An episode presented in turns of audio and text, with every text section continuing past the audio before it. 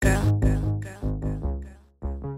Bonjour à toutes et à tous, j'espère que vous allez bien. Si vous nous suivez sur la page Instagram Muffin Game, alors vous êtes au courant que j'avais envie de passer l'été, enfin au moins ce mois d'août, avec vous et seulement avec vous sans invité. Ça fait quelque temps que vous me demandez de parler un peu plus de moi ou juste de ma façon de penser sur certains sujets. Alors je vous ai écouté et j'ai décidé de vous livrer un épisode par semaine du 1er au 31 août. Je vais vous partager certaines de mes expériences très personnelles sur ma vie. Ça fait d'ailleurs un peu peur de faire ça je vous avoue, mais je sens que c'est le bon moment et que tout est OK pour moi. Bienvenue dans Sunset Série, 5 épisodes en tête à tête avec moi sur des sujets qui me passionnent. Un épisode par semaine sort chaque mercredi soir à 20h, juste avant le coucher du soleil.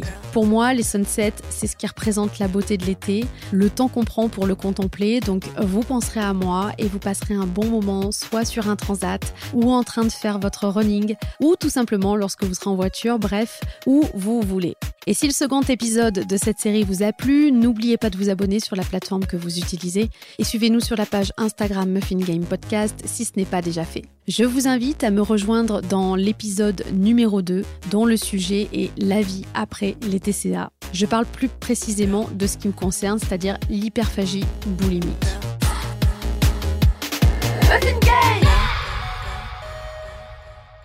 Alors on va tout d'abord commencer par la définition de ce terme, un peu bizarre et qui ne parle pas au premier abord. Quand on entend le terme TCA, donc trouble du comportement alimentaire, donc tout au long de cet épisode, j'utiliserai le terme TCA pour pas à chaque fois reprendre trouble du comportement alimentaire. Euh, quand on entend donc le terme TCA, on entend anorexie ou boulimie. Euh, c'est ce que l'on connaît le plus. Or, il y a d'autres formes de troubles qui existent et l'hyperphagie boulimique en fait partie. Ne me demandez pas pourquoi le terme boulimique se rajoute à la fin. Moi-même, je ne sais pas vraiment. Je me doute c'est peut-être pour euh, peut-être une forme s'il y a des vomissements, mais, mais je suis même pas certaine. Donc, je ne suis pas médecin et je vous partage uniquement ce que moi j'ai vécu. Euh, ce que je peux vous dire, c'est que l'hyperphagie concerne 3 à 5% de la population et touche environ un homme pour deux femmes. C'est un TCA à part entière, encore peu connu et qui est souvent diagnostiqué à tort comme de l'obésité. Donc faites attention. L'hyperphagie boulimique, c'est quoi? Eh bien, c'est un trouble alimentaire qui se caractérise par une surconsommation d'aliments. On parle d'hyperphagie boulimique lorsque les épisodes récurrents et quotidiens de crise de boulimie ne sont pas associés à ce qu'on appelle des comportements compensatoires, comme par exemple se faire vomir, euh, pratiquer une activité physique à outrance pour éliminer, par exemple, ou la prise de laxatifs pour évacuer, etc. En général, c'est un trouble qui occasionne un surpoids ou une obésité et génère une souffrance psychique, ce qui a été mon cas. La cause exacte n'est pas encore connue, il ne s'agit pas d'un besoin physiologique, euh, métabolique ou énergétique. En fait, on pense que le développement de ce genre de trouble serait occasionné par un dérèglement psychologique ou une atteinte affective. Ce qui est clairement mon cas, je vais vous expliquer. Alors, quels sont les symptômes? Ben, Si tu manges à toute allure, si tu manges jusqu'à sentir la peau de ton ventre se tendre, si tu manges même quand tu n'as pas faim, si tu manges souvent seul parce que ce comportement te gêne, ou tu te sens encore déprimé ou coupable après avoir mangé, euh, eh bien c'est que tu es concerné par ce trouble-là. Et souvent les symptômes, c'est cela. Alors moi, euh, j'ai commencé ces crises juste après un drame familial que j'ai vécu lorsque j'avais 10 ans. Et ça a duré jusqu'à environ, je dirais, mes 14 ans. Euh, c'est pour ça que je disais que la, partie affective, euh, je pense, a été moi l'élément déclencheur des crises, puisque, alors je ne vais pas m'étaler ni détailler le drame familial parce que déjà ça apporterait peu d'informations, peu de, de consistance à cet épisode. Et puis puis, euh, par respect pour euh, mon papa, puisque c'est son histoire, euh, je, ne, viendrai pas détailler ça ici. mais par contre, ce que je peux vous dire, c'est les effets que ça a eu sur moi et les conséquences de ça. C'est-à-dire que nous, on, vivait, moi je suis née à Valence, dans la Drôme, et on vivait dans un petit village à côté qui était Montélier. Et toute mon enfance a été vraiment bercée par une vie sociale très très dense, très très riche, très dans l'amour, dans la fête, dans on profite de la vie. À la maison, il y avait du monde tous les week-ends, c'était la fête tout le temps, des grandes tablées, des repas. Moi, j'ai vécu, j'ai vraiment grandi avec mes cousines qui venaient tous les week-ends et puis moi, j'allais aussi chez elles. Euh, mon papa était euh, musicien, donc il y avait tous les copains de la musique qui venaient faire de la musique. Enfin, c'était vraiment. Moi, j'ai eu une enfance jusqu'à mes 10 ans, mais tellement, tellement joyeuse. C'était euh, vraiment magnifique. On avait une famille très aimante, une famille très, très nombreuse, autant du côté de mon papa que du côté de ma maman. Et c'est vrai que ce drame a fait que du jour au lendemain, on a dû quitter ce village. Euh, dans lequel vraiment je m'épanouissais. J'avais vraiment toute ma petite vie. Et du jour au lendemain, on est parti dans une ville que je ne connaissais pas. Donc c'était Nyons, euh, dans la Drôme. Euh, vraiment un petit village un peu paumé et, où j'ai complètement perdu mes repères. Faut savoir aussi que ce qui m'a rajouté au traumatisme, c'est que moi j'ai vu et j'ai entendu des choses qui n'étaient pas de mon âge. Et je crois que à 10 ans, j'ai dû grandir un peu plus tôt que les autres. Euh, pour ne pas dire, euh, ça m'a enlevé presque mon enfance, on va dire plus ma naïveté d'enfance d'enfant plutôt. Et, hum, et ensuite, ben, quand on est arrivé là-bas, faut savoir qu'on a déménagé le jour de mes 10 ans. Donc, je m'en souviendrai toute ma vie. C'était le 24 août 1996. Ma mère m'avait promis une superbe boom dans le garage avec tous mes amis. Je vous laisse imaginer, à 10 ans, c'est vraiment genre le truc qu'on kiffe et que tous les matins, on se réveille avec cette envie d'être, de languir d'être à ce jour-là. Et euh, du jour au lendemain, on vous dit qu'en fait, euh, bah non, euh, vous n'aurez pas cette fête et que en fait euh, cette journée-là on va la passer dans les cartons. Et puis j'ai eu un, pauvre gâteau avec une bougie dans la nouvelle cuisine de cette maison que je détestais déjà. Euh, bref c'était juste affreux ça m'a rendu très triste et j'avais beaucoup, beaucoup intériorisé à l'époque. C'est vrai que je parlais assez peu, je m'étais un peu renfermée sur moi. Mes cousines me manquaient terriblement, c'était comme mes sœurs. J'avais plus mes amis. Moi, j'ai fait de la danse euh, pendant euh, peut-être six ans dans la même école de danse avec mes amis et du jour au lendemain, j'ai plus ça non plus. En gros, on m'enlève tous mes repères, on m'enlève toutes les personnes qui comptent le plus dans ma vie et je me retrouve toute seule dans, dans ce village. Et donc, euh, voilà, il y a les crises qui arrivent. Au début, je mets pas vraiment de conscience dessus. Je comprends pas trop ce qui se passe. Je pense que je suis pas consciente de ce qui se passe, ma mère non plus. Mais c'est vrai que bah on voit les conséquences, c'est que ben je grossis tout simplement. Et euh, on m'a souvent demandé mais qu'est-ce qui s'est passé pour que tu te mettes à manger de la sorte? Ben je pense que c'est vraiment ça. C'est ce cet arrachement à mes racines, à ma, à ma ville natale, à, ma famille, à mes amis, à toute cette vie que j'aimais en fait. Moi j'adorais cette vie-là quoi. Vraiment j'ai adoré de mes zéros à mes 10 ans quoi. Et hum, on me demande souvent qu'est-ce que tu ressentais en mangeant comme ça. Et bien sur le coup ça durait pas très longtemps mais sur le coup je, je trouvais du réconfort en fait. C'est quelque chose qui me, qui me faisait du bien. Euh, il y avait une forme de ouais, de réconfort, comme un enveloppement, comme un côté un peu sécure, euh, du genre euh, ça va aller. tu vois, comme si quelqu'un te prenait un peu dans les bras et te disait allez, ça va aller. la nourriture me faisait un peu cet effet, mais c'était rapide, rapide en fait. C'était juste le temps de l'ingurgiter. Voilà, parce que je m'alimentais pas, j'ingurgitais une quantité astronomique d'aliments, mais n'importe quoi. Je pouvais manger du salé, du sucré, je mélangeais du liquide, du solide.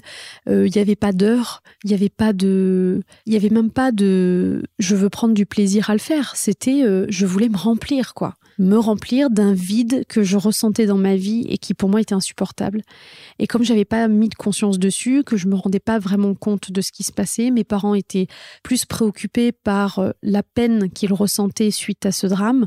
Je pense qu'ils n'ont pas vraiment regardé ce qui se passait en moi et jusqu'à ce qu'ils me voient vraiment euh, grossir, c'est-à-dire que je suis arrivée à, à, 67 kilos pour 1m50 et, euh, et là j'ai commencé à avoir une apparence physique qui me qui me complexait énormément. Et, euh, et voilà, et, cette apparence physique, eh ben, je la détestais parce que c'était pas moi, parce que c'était surtout le reflet d'un mal-être intérieur dont je ne parlais à personne. Euh, déjà, j'avais vécu ce drame, j'avais pas honte de ce qui nous était arrivé, mais C'était tellement douloureux, je voyais tellement mon père souffrir de cette histoire, ma mère qui essaie de faire en sorte de adoucir un peu notre vie. Mais moi, tous les jours, je leur disais quand est-ce qu'on retourne à Montpellier? Quand est-ce qu'on retourne à Montpellier? Parce qu'on n'avait même pas pris le temps de vendre cette maison, on l'avait mis en location pour vite déménager. Et moi, j'avais vraiment l'espoir que, allez, ça va durer quelques mois, et puis on va y retourner en fait. Et non, on n'y est jamais retourné. Et donc, euh, c'est vraiment l'époque, clairement, où je rasais les murs et je me faisais harceler au collège. Euh, parce que ben, je pense que les gens le ressentaient, que j'avais pas confiance en moi, que j'avais une estime de moi qui était plus que médiocre et que hum, j'avais une forme de vulnérabilité qui donnait envie aux gens quelque part de d'être leur bouc émissaire et de se voilà de, dégueuler leur haine sur quelqu'un et puis puis voilà ça tombait sur moi. Sauf que ces quatre personnes m'ont harcelé pendant plusieurs plusieurs mois. Donc ça a rajouté en fait de la souffrance à la souffrance que, j'avais déjà. Et, euh, et voilà, c'était vraiment une époque qui n'était pas du tout euh, agréable pour moi. Euh, comment je m'en suis sortie? Ben, En fait, il y a eu deux événements marquants qui m'ont vraiment permis de, de, de, commencer le processus pour me sortir de, de ces crises-là. Il faut savoir, déjà, ça a duré quatre ans, donc c'est long, quatre ans. Euh, mais il y a eu deux événements. Le premier, c'est le jour où je me suis plus laissé faire par mes harceleurs, où j'ai agi. C'est-à-dire que j'en pouvais tellement plus, j'en avais tellement marre d'avoir peur avant d'aller au collège parce que j'en parlais pas à mes parents. J'avais trop peur en fait des représailles parce qu'ils me menaçaient en fait. Ils me menaçaient, ils me frappaient, ils m'insultaient, tous les matins, tous les soirs. C'était juste affreux. Et, euh, et, un jour, je suis allée leur parler pour leur dire ce que j'allais faire. J'écoutais, voilà, ça fait des mois que ça dure. J'ai pris sur moi, hein. évidemment, ça n'a pas été très simple, mais j'en pouvais tellement plus. Je suis allée leur parler, j'aurais dit écoutez, puisque vous arrêtez pas, euh, moi je vais vous dénoncer, je vais en parler à des adultes et, euh, et ça va s'arrêter. Et en fait, ils m'ont pas cru. Ils ont eu peur, mais après, ils se sont dit, mais elle n'est pas capable. De toute manière, euh, la petite Marielle, elle rase les murs, elle baisse la tête quand elle croise quelqu'un. Non, j'avais vraiment, mais vraiment pas confiance en moi. Et je pense qu'ils m'ont pas prise au sérieux. Et, euh, en fait, j'en ai parlé à quelqu'un qui avait du pouvoir, c'est-à-dire le, directeur de, l'établissement. Et ils ont été euh, expulsés du collège pendant plusieurs jours. Et quand ils sont revenus, ils m'ont plus jamais ennuyé. Donc ça, déjà, c'était vraiment un premier événement qui a fait que j'ai vraiment repris le lead sur peu importe ce que je montre de l'extérieur, peu importe mon apparence, euh, vous ne m'atteindrez plus. Et ça, c'était vraiment pour moi, c'est le début de l'amour de soi. C'est ça, c'est je me respecte et je me fais respecter. Et le deuxième événement marquant euh, qui m'a sorti de, ces crises, c'est le jour où ma mère m'a amené chez le médecin pour prendre rendez-vous avec une nutritionniste pour commencer un régime et pour maigrir. J'avais 14 ans, enfin 13 ans et demi peut-être, quelque chose comme ça. Et euh, le médecin me, reçoit et euh, ma mère donc explique la situation. Voilà, ma fille euh, euh, mange à n'importe quelle heure. J'ai commencé à fermer les placards à, clé, des gâteaux, etc. Mais c'est encore pire. ben oui, parce que plus ça m'interdisait, plus j'avais envie de le faire. Et le médecin regarde ma mère et lui dit votre fille n'a pas besoin de régime, encore moins à 14 ans, parce que si elle grossit, c'est parce qu'elle mange ses émotions votre fille, elle cherche juste du réconfort parce qu'elle se sent perdue, en manque de repères et d'affection. Et le médecin lui sort cette phrase. Et moi, ça a un impact, je le sens, ça me libère. C'est-à-dire que enfin, quelqu'un voyait ce que je faisais, pourquoi je faisais ça. En fait, il y avait une forme de reconnaissance à mes mots, à ma UX, à mon mal-être, et que enfin on venait y mettre un petit peu d'amour. C'est-à-dire que c'était pas de ma faute. C'est-à-dire que j'étais pas quelqu'un de mauvais, que il y avait des solutions, et que je n'étais pas malade. C'est-à-dire que si j'avais ce comportement, c'est parce que j'étais malheureuse. C'est tout. Et ma mère donc a compris, quand j'ai vu que ma mère aussi avait compris, ça m'a tellement, tellement aidé. Et j'ai vraiment, vraiment senti la libération. Je remercie encore aujourd'hui ce médecin, vraiment, c'était incroyable. Vraiment merci, parce qu'effectivement, je pense que si ma mère avait réussi à me faire faire un régime, ça aurait été dix fois pire. Euh, je serais peut-être obèse aujourd'hui, je ne sais pas, mais vraiment, ça m'aurait pas du tout, du tout aidé. Ne faites pas faire des régimes à vos enfants, sauf si vraiment il y a une préconisation euh, médicale euh, qui, touche à la santé, évidemment, mais vraiment, vraiment ne faites pas ça. Et en fait, après ça, bah, l'été est passé et j'avais perdu 11 kilos sans faire de régime, juste parce qu'on m'avait donné de l'attention sur ce qui me faisait souffrir, sur l'arrachement à mes racines et aux membres de ma famille avec qui j'avais grandi.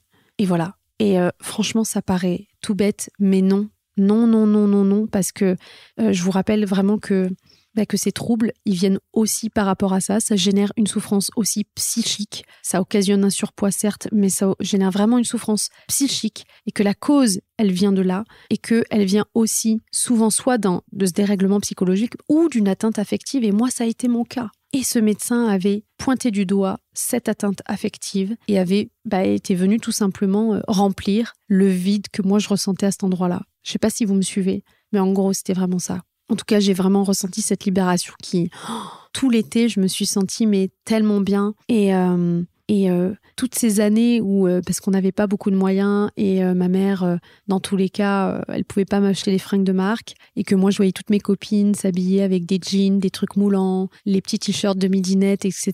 Et que moi, bah, j'avais des caleçons à fleurs, vous savez, les trucs un peu comme des fuseaux, là, moulants, là, parce que la taille, à la taille, il y avait un élastique et que bah, moi, avec le ventre que j'avais, ça m'allait bien. Enfin, j'étais pas serrée.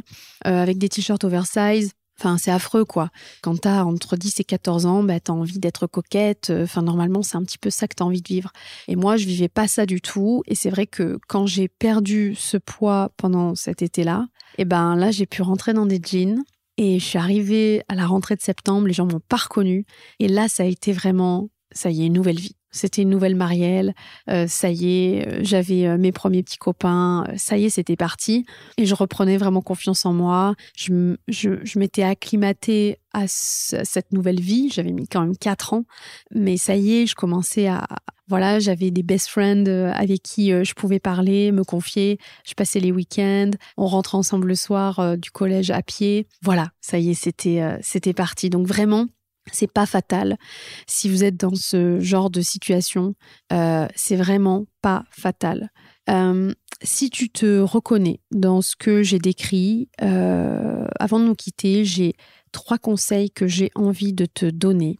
Après une crise, la première chose à faire, c'est de te pardonner. Pardonne-toi de ce que tu fais. Ça permet d'apporter de la douceur dans ce que tu, fais subir à ton corps et aussi à ton estime tu envoies un signal à ton cerveau que tu es vraiment avec toi et pas contre toi. Tu fais équipe avec toi, c'est-à-dire que tu as conscience de ton comportement, tu sais que que que c'est pas euh, un comportement sain, mais tu sais que tu vas t'en sortir et que tu vas aller à ton rythme, c'est OK, mais vraiment pardonne-toi. C'est ultra ultra important.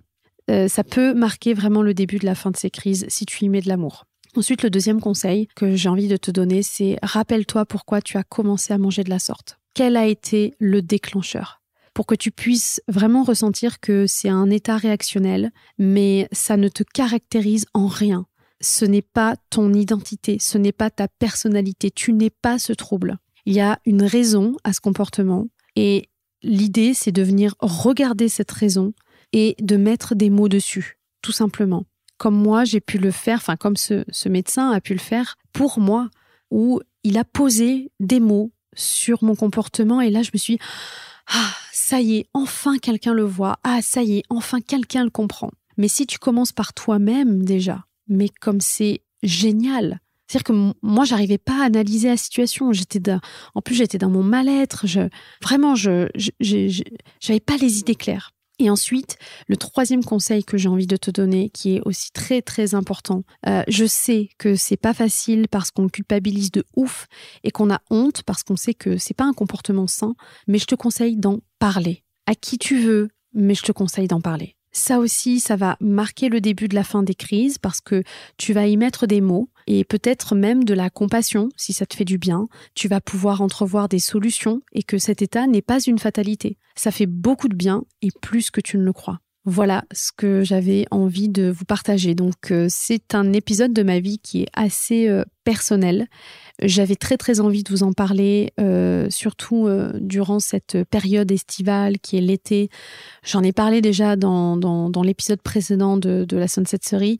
Euh, franchement, j'en peux plus. Tous les étés, c'est toujours la même chose. On voit ces injonctions de partout, les magazines, les médias, la télé, la radio, le body summer ou le summer body, ce que vous voulez, tous les programmes de coaching sportif, voilà, ventre plat pour l'été, fessiers bombés c'est juste insupportable. Ça vient créer des complexes faut faire très attention parce qu'en fait, on peut très vite avoir une relation toxique à tout ça qui peuvent déclencher justement des troubles, certains troubles. Donc, si je vous en parle, c'est juste pour, euh, voilà, vaut mieux prévenir que guérir. Euh, utiliser, j'utilise toujours mes, expériences pour vous aider à avancer. J'espère que ça a été le cas. Euh, merci de m'avoir écouté. C'était pas l'épisode le plus fun du podcast, mais c'était important d'en parler.